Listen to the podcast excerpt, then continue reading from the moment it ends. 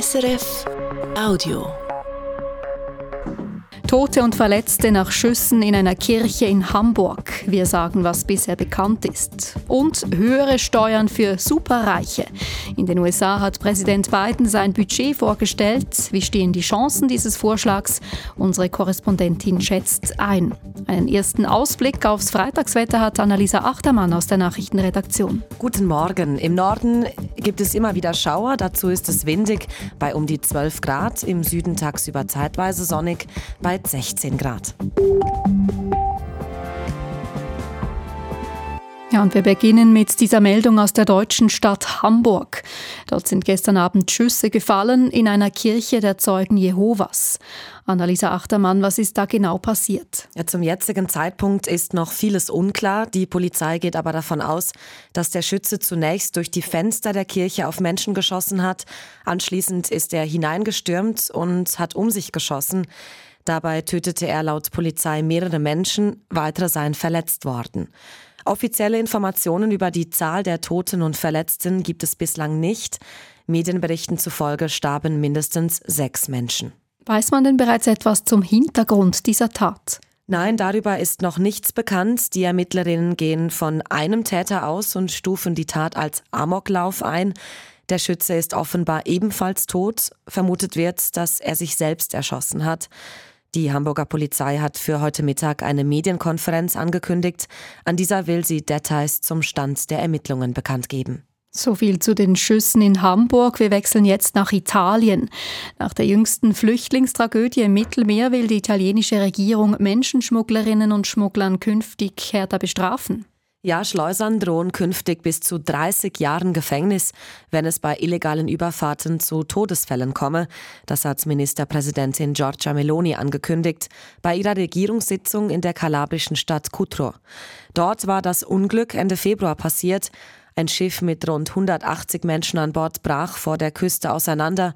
72 Menschen ertranken. Es sind die Zahlen mit den vielen, vielen Nullen, das Budget der USA fürs nächste Jahr. US-Präsident Joe Biden hat diese Nacht seinen Vorschlag vorgelegt, gesagt, für was er wie viel Geld ausgeben und wo er einsparen will. Unter anderem will er das Defizit über die nächsten zehn Jahre deutlich verringern. Die Details hat USA-Korrespondentin Barbara Golpi. Joe Biden will Superreiche höher besteuern und die Unternehmenssteuer von aktuell 21 auf 28 Prozent anheben. Ebenso sieht er vor, Medikamentenpreise mit den Pharmakonzernen zu verhandeln, was bei der staatlichen Krankenkasse für Seniorinnen und Senioren Einsparnisse brächte. Er liefere eine Antwort auf den Vorwurf der Republikaner, das Geld aus dem Fenster zu werfen, sagte Joe Biden. Well, guess what? Your tax dollars don't have to go out paying all that exorbitant price for Medicare to drug companies. Die Sozialausgaben will Joe Biden hingegen ausbauen, zum Beispiel mit bezahlten Krankheitstagen für alle oder höheren Betreuungszulagen. Und auch die Rüstungsausgaben will der Präsident erhöhen. In der jetzigen Form wird der Budgetentwurf keine Chancen haben, im Parlament verabschiedet zu werden, denn die Demokraten haben nur im Senat eine knappe Mehrheit. Dass die Republikaner andere Sparideen beim Budget und überhaupt andere Ideen haben, weiß auch Joe Biden. We have a difference in budget ideas, man. Doch mit diesem Entwurf sorgt Joe Biden dafür, dass Themen im Kongress debattiert werden, die ihm wichtig sind. Biden tönte in seiner energiegeladenen und angriffslustigen Rede nicht wie ein Präsident, der lediglich einen Budgetentwurf vorstellt, sondern wie ein Präsident, der sich bereits im Wahlkampf befindet für eine zweite Amtszeit. Ja, der neue Budgetplan von US-Präsident Joe Biden ist also da und wie gehört, chancenlos wahrscheinlich im Parlament. Wieso stellt er ihn dann doch in dieser Form überhaupt vor? Die Frage geht nochmals an USA-Korrespondentin Barbara Kolpi. Joe Biden hofft natürlich mindestens einen Teil durchzubringen und vor allem bringt er damit seine wichtigsten prioritären Themen in die Debatten in den Kongress und dies über Monate, denn solche Budgetdebatten, die können sich hinziehen und damit zwingt Joe Biden die Republikaner eben Farbe zu bekennen Und er will dann diesen Streit, den es geben wird, politisch nutzen. Zum Beispiel, wenn Joe Biden die Sozialversicherungsleistungen mindestens bewahren oder sogar ausbauen will und die Republikaner genau dort sparen wollen, kann Biden den Republikanern soziale Kälte vorwerfen. Und natürlich darf der Budgetentwurf von Joe Biden nicht völlig zerzaust werden. Das wäre politisch dann nicht zielführend für ihn. Aber soweit wird es nicht kommen, denn im Senat haben die Demokraten eine knappe Mehrheit im Gegensatz zum Repräsentanten Repräsentantenhaus und das heißt, es muss im Kongress, im Parlament ein Kompromiss gefunden werden. Soweit die Einschätzung von USA-Korrespondentin Barbara Golpi. Jetzt in die Schweiz. Eigentlich war klar, das ehemalige Munitionslager mit Holz im Berner Oberland muss wegen Explosionsgefahr geräumt werden. Dutzende Personen müssen das Dorf verlassen. Doch die Räumung ist jetzt vorerst gestoppt.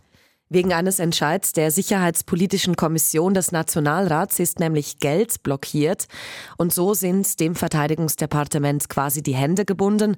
Das VBS kann mehreren Betroffenen ihre Liegenschaften im Kandertal derzeit nicht abkaufen. Das zeigen Recherchen von Schweiz aktuell.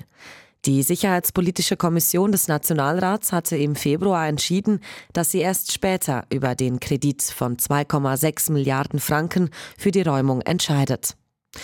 Im unterirdischen Munitionslager mit Holz war es 1947 zu einer Explosion gekommen.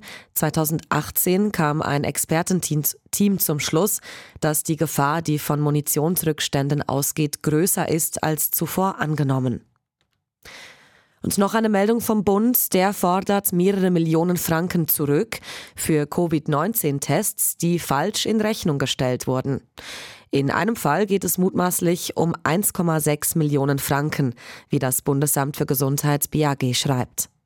Während der Corona-Pandemie hatten Testzentren Corona-Tests zum Teil falsch oder doppelt abgerechnet. Das hatten Medien aufgedeckt. Das BAG wurde danach von der Finanzkontrolle gerügt. Und jetzt zurück ins Ausland. Angespannt, so muss man sie wohl bezeichnen, die Beziehung zwischen Großbritannien und Frankreich. Und das schon seit Jahren. Heute nun ist der britische Premier Rishi Sunak Gast in Paris bei Frankreichs Präsident Emmanuel Macron. Es ist der erste Gipfel zwischen den beiden Ländern seit fünf Jahren. Sandro de la Torre hat Großbritannien-Korrespondent Patrick Wülser gefragt, ob hier Rishi Sunak einen Neustart in diesen Beziehungen versuche.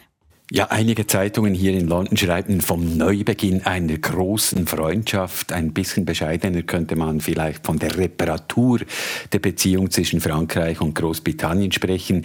In den vergangenen Jahren wurde ja viel Geschirr zerschlagen. Der Brexit führte zu Spannungen, aber ebenso regelmäßige Provokationen von Sunaks Vorgängern Johnson und Liz Truss. Letztere sagte er noch vor einem halben Jahr, sie können nicht sagen, ob Macron nun ein Freund oder ein Feind der der Briten sei. Und Rishi Sunak, der auch phänotypisch äh, Macron nicht ganz unähnlich ist, wird da wohl mit mehr Fingerspitzengefühl vorgehen. Großes Thema dürften die Bootsflüchtlinge sein, die über den Ärmelkanal nach Großbritannien kommen. Die Zahlen haben sich da in den letzten fünf Jahren verfünffacht. Mit welchen Erwartungen reist Rishi Sunak heute nach Paris? Sunak erwartet tatsächlich Hilfe bei der Lösung seines Problems mit den kleinen Booten, also der Migration. Allein letztes Jahr haben ja 40.000 Menschen den Kanal überquert und neue Gesetze allein nützen eben nichts, wenn die Geografie buchstäblich gegeben ist. Also ohne Hilfe von Frankreich kann Sunak das Problem nicht lösen. Ja, Großbritannien hat da immer wieder Millionensummen bezahlt, damit Frankreich die Grenze besser überwacht und so mehr Migrantinnen und Migranten zurückbehält. Ist heute ein weiterer Deal dieser Art zu erwarten?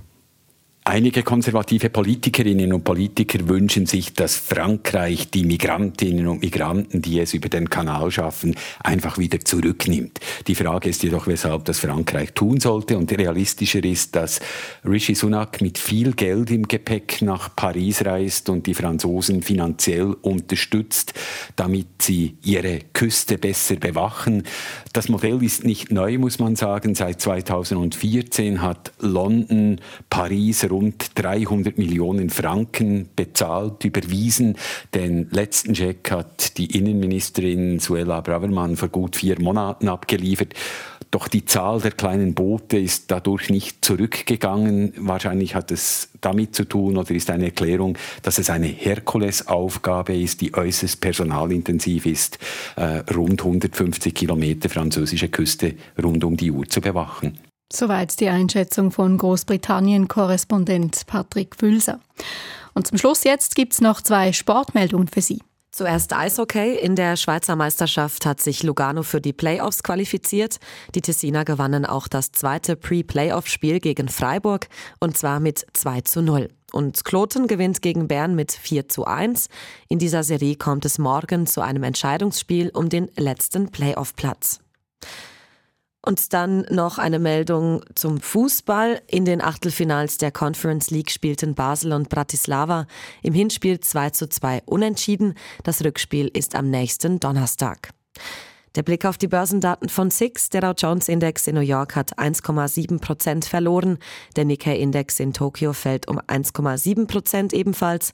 Der Euro wird zu 98 Rappen 48 gehandelt. Der Dollar zu 93 Rappen 02. Das war ein Podcast von SRF.